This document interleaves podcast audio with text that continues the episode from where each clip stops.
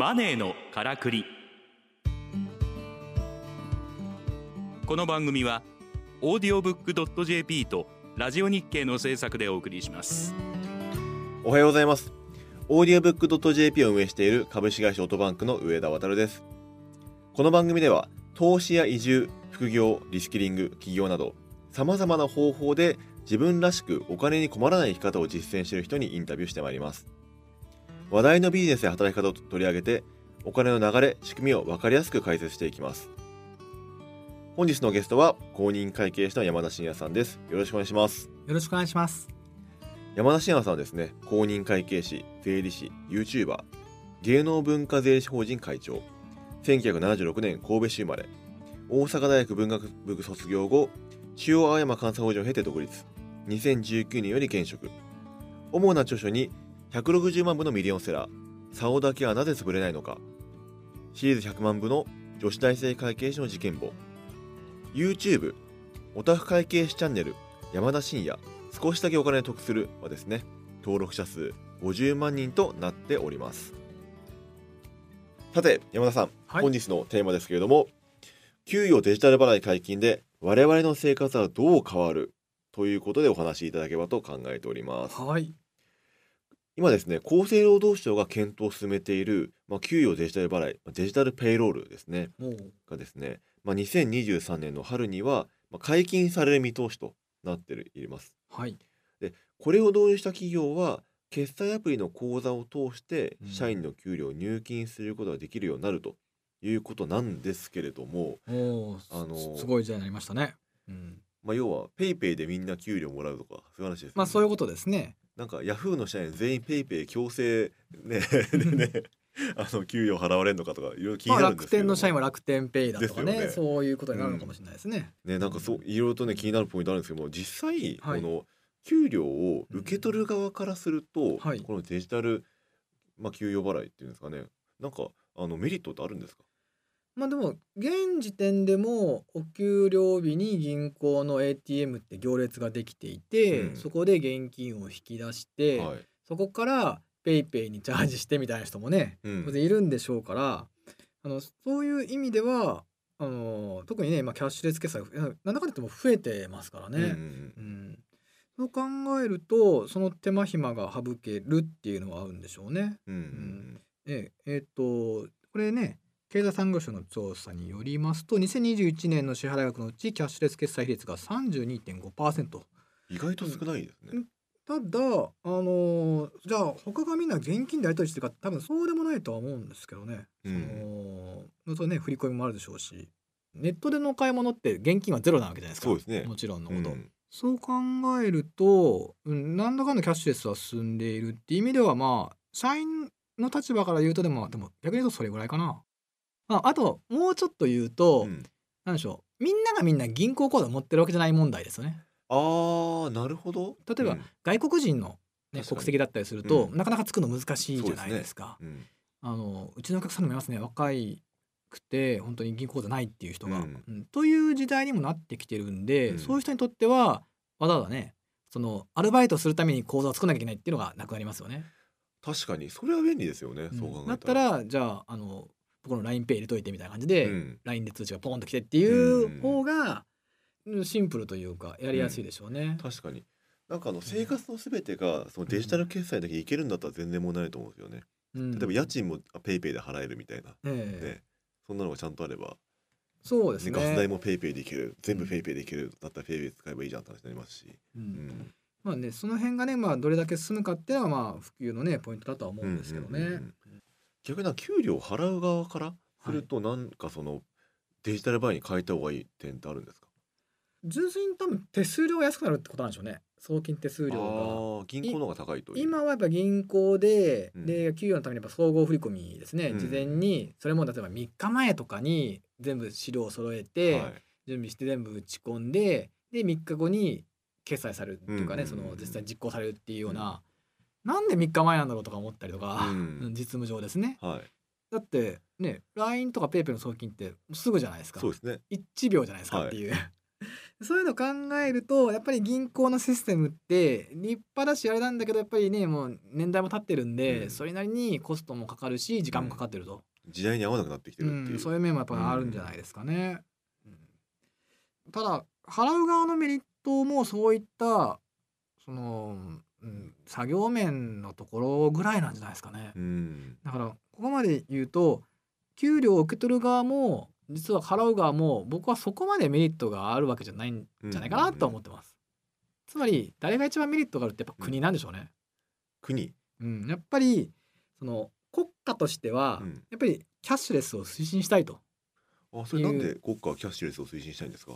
今の役所の行政の手続きもろもろってうん。基本的には人力と言いますかうん。ものすごい、えー人手がかかっていると。確かに。で紙も多いと。うん。全然スマイと。ですでこれね例えばマイナンバーカードを普及しましょうって話も多分一緒だと思うんですけれども、ね、マイナンバーカード普及しないと誰が困るって一番国が困るという。う、ん。うん。ね、そのね転入届転出届をね、やっぱりそれぞれの役所がやってそれでミスも起きてみたいな、うん。うん。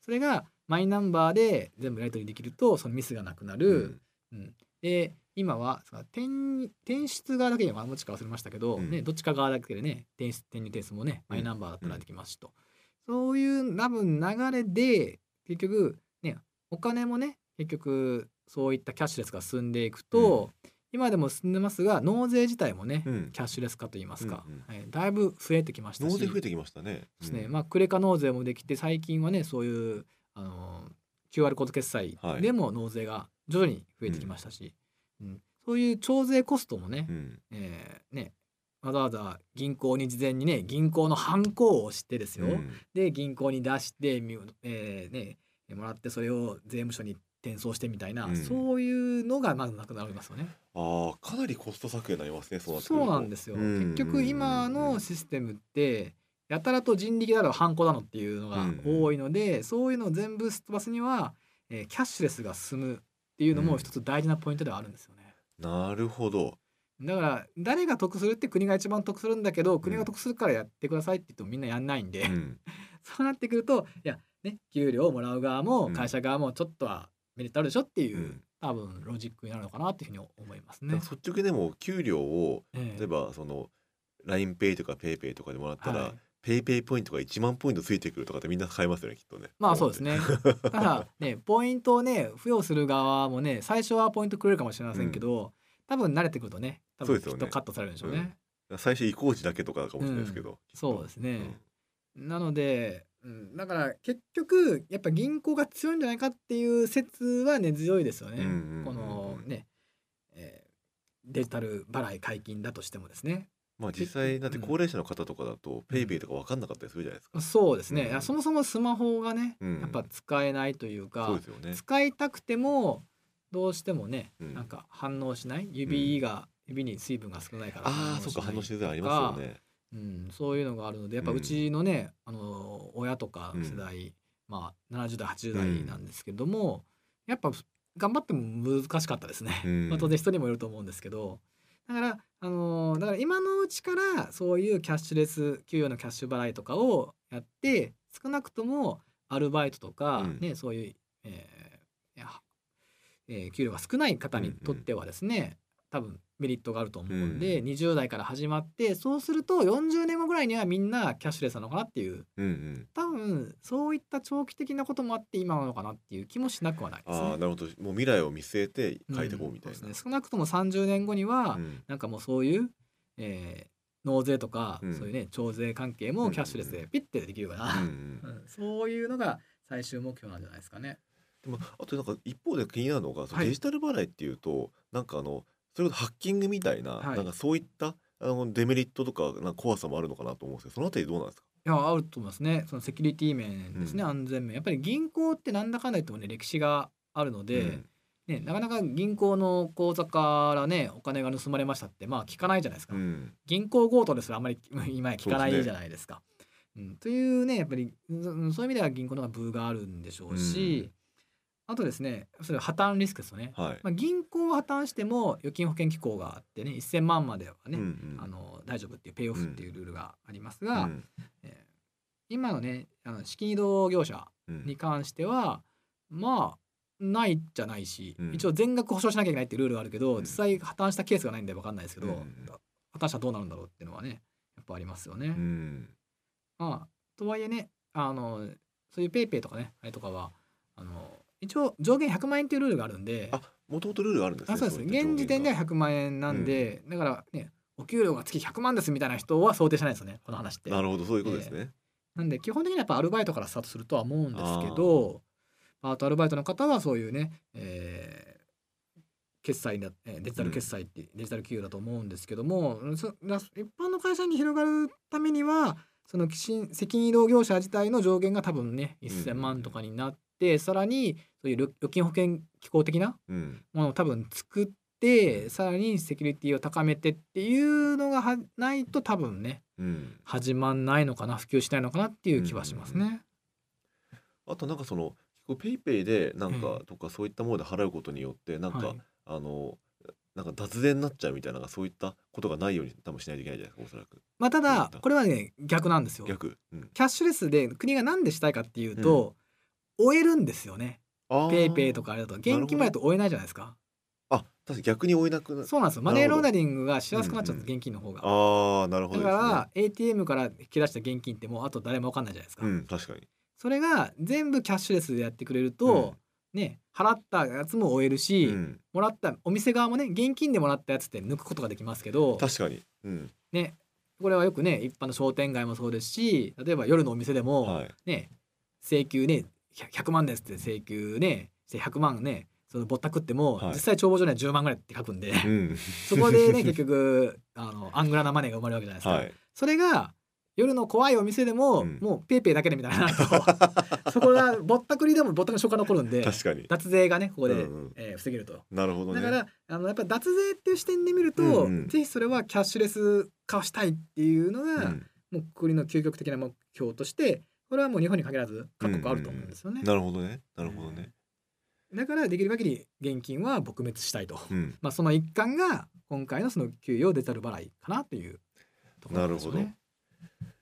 まあでもそうするとまあでじゃああともう給与デジタル払いをどれだけ国としてもえう進行させていくかみたいなこうどれだけ頑張れるかみたいな話になってくるわけですね。まあ。多分いろいろ多分最初にやったところにはなんかねそのマイナンバーカードみたいにポイントとかもらえるんじゃないですか。ああ確かにマイナンバーカードもなんかマイナポイントでもらいましたもんね、はい、2なんか。万ポイントね今もらえますからね。結構いいポイントもらえますもんねはい、うちのあの両親ですらあのやろうって言ってやってましたからポイントもらおうと思って。全然あの PayPay 使ってない人なんですよ。ないからあのインストールしてくれからスタートしました。まあそうなっちゃいますよね。そう絶対使わないでしょみたいな思いましたけど。なるほどですね。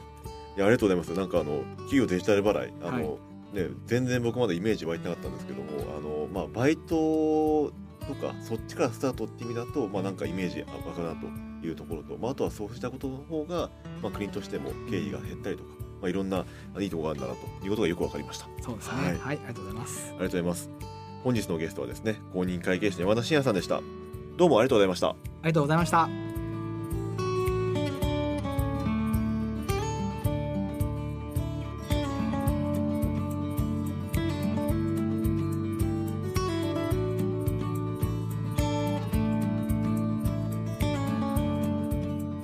ネーのからくりオーディオブック JP とラジオ日経の制作でお送りしました。